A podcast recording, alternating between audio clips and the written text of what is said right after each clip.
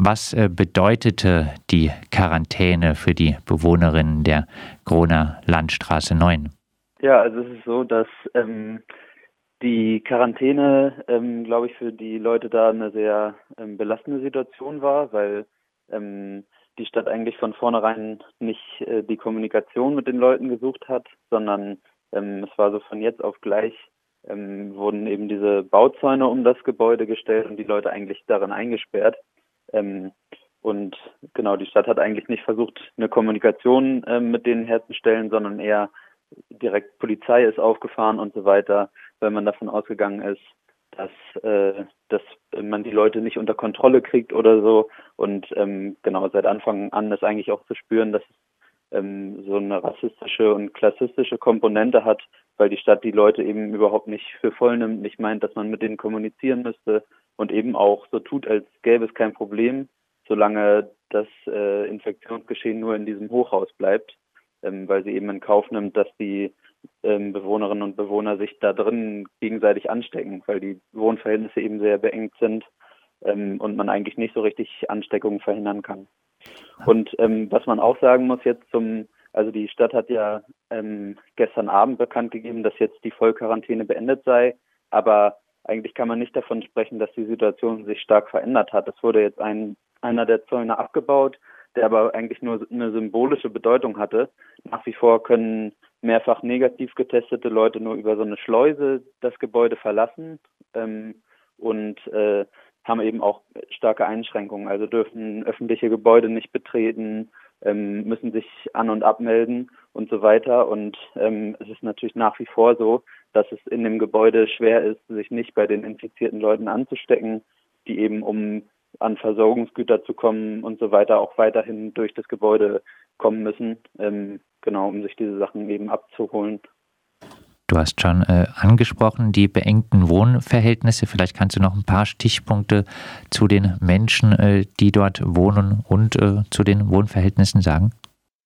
Ja, sehr gern. Also es ist so, dass ähm, das ist ein Hochhauskomplex, davon haben wir ja nicht so viele in Göttingen, aber es ist einer, der ähm, sehr nah eigentlich an der Innenstadt dran ist und schon seit seit Jahren so ein Image ähm, hat, also als sozialer Brennpunkt irgendwie verschrien ist und ähm, das durchzieht eben auch die, die Handlung der Stadt und auch die überregionale Berichterstattung, dass man ähm, die Leute, die da wohnen, eben nicht für voll nehmen könnte, was natürlich ähm, Unsinn ist. Und äh, in diesem Gebäude ist es aber auch so, dass, dass man da ähm, nicht gerne leben möchte. Ähm, und also die, die ähm, Bedingungen da sind sind eigentlich nicht so äh, nicht wirklich tragbar. Die Flure sind total eng, es ist schmutzig, teilweise kann man die Flure auch nicht lüften. Und ähm, viele Leute wohnen in kleinen Wohnungen zusammen. Ähm, deswegen war das Leben da vor, auch vor Corona schon nicht sehr angenehm. Aber so ist es eben ähm, eine richtige Bedrohung für Leib und Leben der Leute, die die Stadt da auch bewusst in Kauf nimmt.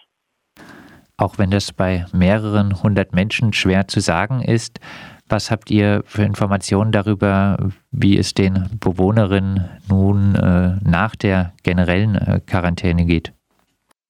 Also es ist so, ähm, wir standen eigentlich von Anfang an mit Leuten in dem Haus in Kontakt, natürlich nicht mit allen, ähm, aber das äh, war so, dass die Leute anfangs erstmal gar nicht wussten, was mit ihnen passiert. Irgendwann stellte sich das dann so ein, verbreitete sich die Information, die, glaube ich, wir dann so von außen reingegeben haben. Ähm, von der Stadt kam da anfangs eigentlich wenig. Ähm, die verteilt irgendwie Briefe an die Leute, die sie sich da aber alle einzeln abholen müssen und so. Und das funktioniert eigentlich vorne und hinten nicht. Ähm, genau, und ja, soweit.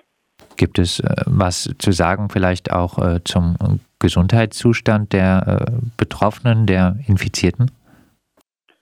Ähm, tja, also darüber ist recht wenig zu hören und die Stadt, ähm, ich habe auch das Gefühl, dass, dass sie da ähm, nicht gerne darüber informiert, weil die Situation ist natürlich alles andere als gut. Also ähm, das Gebäude ist irgendwie schlecht isoliert und ähm, die Bewohnerinnen und Bewohner erzählen uns, dass es sowieso im Sommer da schwer auszuhalten ist.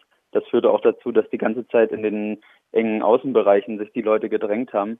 Ähm, und auch die Leute, die da unter Quarantäne stehen, also man weiß eben nicht, sind die jetzt die ganze Zeit in ihren Wohnungen oder laufen die auch draußen rum? Ähm, das kann man eigentlich gar nicht so genau sagen. Was wir ja am, am Samstag hatten, ähm, ist äh, ein Todesfall in dem Gebäude, wo eine Person ähm, zu Tode gekommen ist, weil wohl ähm, die äh, die Not, äh, der Notarzt so lange gebraucht hat, also die eine Lebensgefährtin ähm, oder so ähnlich oder die ehemalige Lebensgefährtin hatte um Hilfe gerufen am am Zaun, aber dann dauerte das fast eine Stunde, bis äh, Hilfe da war und zu dem Zeitpunkt war die Person schon tot. Und das äh, war jetzt kein Corona-Fall, scheinbar, es ist noch nicht so ganz ähm, geklärt, aber ähm, natürlich diese prekäre ärztliche Versorgung ist ja auf jeden Fall auch Resultat äh, der Isolation dort. Wie habt ihr denn äh, die mediale Berichterstattung rund um diesen Corona-Ausbruch in Göttingen wahrgenommen? Ja, also es ist natürlich, wie man das kennt, dass es sehr um diese ähm, ähm, gewaltsamen Auseinandersetzungen rum ähm, eigentlich erst überregional aufgegriffen wurde und natürlich auch sehr auf dieses Geschehen beschränkt. Und dann, ähm, das passt ja auch in so einen Diskurs, den wir äh, dann sowieso jetzt irgendwie bekommen haben mit den ähm, Ausschreitungen in Stuttgart auch, ähm, wo sich natürlich alle reflexhaft mit der Polizei solidarisiert haben und so. Das war hier in Göttingen auch so. Ähm, und aus unserer Sicht ist es aber so, dass man dieses Ereignis auf jeden Fall nicht losgelöst von den Tagen davor ähm, betrachten kann, wo eben die Leute ähm, ohne Kommunikation eingesperrt wurden und dann auch nicht ausreichend mit Essen und Hygieneartikeln und so weiter versorgt waren. Also es fehlten auch und fehlen nach wie vor Windeln für Babys, Babynahrung und so weiter, was jetzt inzwischen ganz gut über Spenden von außen aufgefangen wird. Aber es ist natürlich ähm, irre, dass, dass das über ähm, privat funktionieren muss. Und genau, also diese ähm, überregionale Berichterstattung hat auf jeden Fall das nicht geschafft, das in der Breite zu ähm, darzustellen.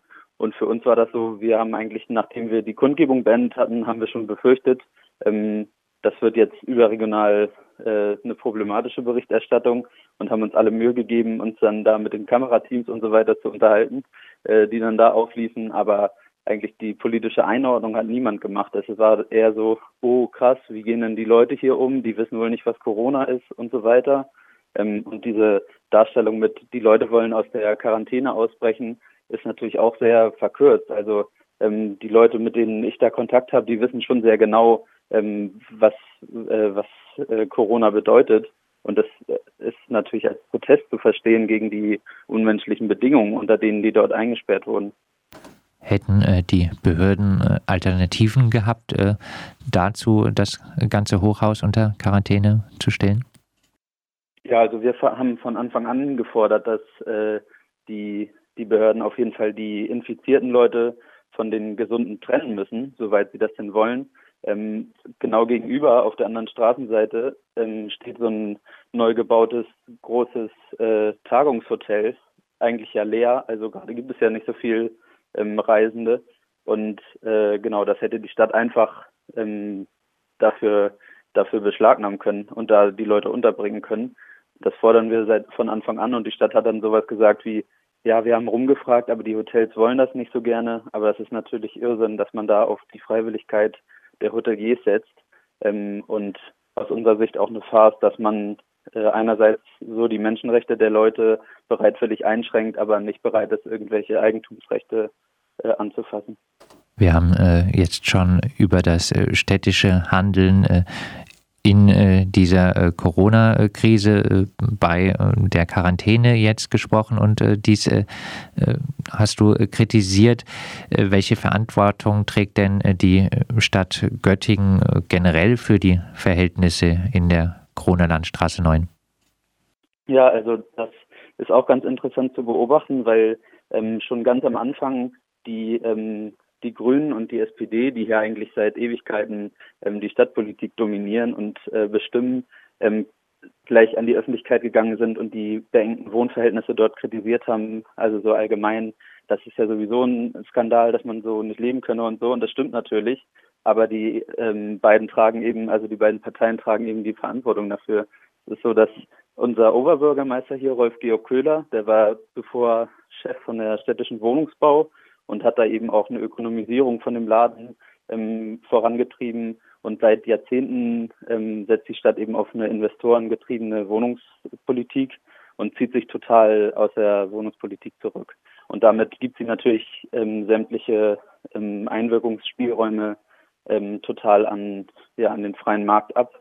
Und ähm, auch bezogen auf dieses Objekt ist es so, ähm, dass es schon seit langem die Kritik gibt, dass die ähm, Stadt sich da ähm, einkaufen muss, um äh, ein Mitbestimmungsrecht zu haben. Aber es ist eben so, dass, dass das, das ist so ein Sammelsurium an ähm, Privatinvestoren, die da mal fünf, mal zehn Wohnungen haben und ähm, völlig unkoordiniert ähm, handeln und sich auch gar nicht um dieses Objekt kümmern. Also da sind schon seit Ewigkeiten Sanierungen fällig, ähm, genau, und das davon ist nicht zu merken. Und wir ähm, fordern sowieso, dass die Stadt ähm, sich äh, bemüht, mehr in den Wohnungsmarkt einzugreifen und endlich anfängt, ihre Instrumente, die sie zur Verfügung hat, zu benutzen. Also sowas wie Milieuschutzsatzungen und Erhaltungssatzungen, was ähm, man ja aus Berlin schon teilweise kennt, das sind einfach Fremdwörter für die Göttinger Stadtpolitik. Ähm, und genau, dass man sich in so einer Form ähm, da einmischt, äh, das ist für die überhaupt keine Option. Ähm, das, das, wäre, das wäre auch ein bisschen meine Abschlussfrage. Was sind eure Forderungen rund um die Kroner Landstraße 9 in Göttingen und äh, auch äh, wie wollt ihr als Solidaritätsbündnis Kronerland weitermachen? Also es ist so, dass ähm, wir auf jeden Fall nach wie vor fordern, dass die äh, infizierten Leute von den von den gesunden Leuten getrennt werden müssen oder mindestens die Möglichkeit dafür eingeräumt wird, indem eben notfalls auch ähm, so Sachen wie Hotelzimmer oder so beschlagnahmt oder kurzfristig angemietet werden. Das wäre auch für die Stadt die günstigere Variante, als da die ganze Zeit so einen riesigen Polizeieinsatz zu bezahlen. Ähm, und mittel- bis langfristig ähm, fordern wir, dass die Stadt ähm, mit radikaleren Maßnahmen sich in die Stadtpolitik, in die Wohnungspolitik einmischt. Ähm, wir können das hier nicht gebrauchen, dass weiterhin sie sich auf Großinvestoren verlässt. Ähm, bisher versucht die Stadt, äh, Investoren anzulocken, indem sie noch Spezialangebote macht und ihnen die Baugenehmigungen vereinfacht und so weiter. Aber wir sagen, wir können hier eigentlich keine äh, Investoren gebrauchen und müssen eine Wohnungspolitik für die Menschen in der Stadt und nicht für die Investoren machen. Ähm, genau. Und was für uns auf jeden Fall auch wichtig ist, dass dieses äh, Geschehen, was jetzt hier passiert, auch weiterhin ähm, keinen Modellcharakter haben kann, weil aktuell verkaufen ähm, die Stadt und auch äh, unser Ministerpräsident Stefan Weil das so als Erfolgsgeschichte, aber es ist ein total furchtbarer Eingriff in die Menschenrechte der Bewohnerinnen und deswegen darf das auf keinen Fall woanders so laufen. Also genau, wenn sowas nochmal passiert, dann ähm, muss unbedingt dafür gesorgt werden, dass die Leute ähm, aus diesen aus diesen Wohnkomplexen raus können. Das sagt Flo von der basisdemokratischen Linken Göttingen. Mit ihm haben wir über die nun äh, beendete generelle Quarantäne für die Bewohnerinnen eines Hochhauses in Göttingen gesprochen. Dort hatten sich rund 200 von 700 BewohnerInnen mit dem Coronavirus infiziert. Das äh, Solidaritätsbündnis ist Corona-Land und die basisdemokratische Linke kritisieren Stadt, Polizei und Medien für den Umgang mit den Bewohnerinnen.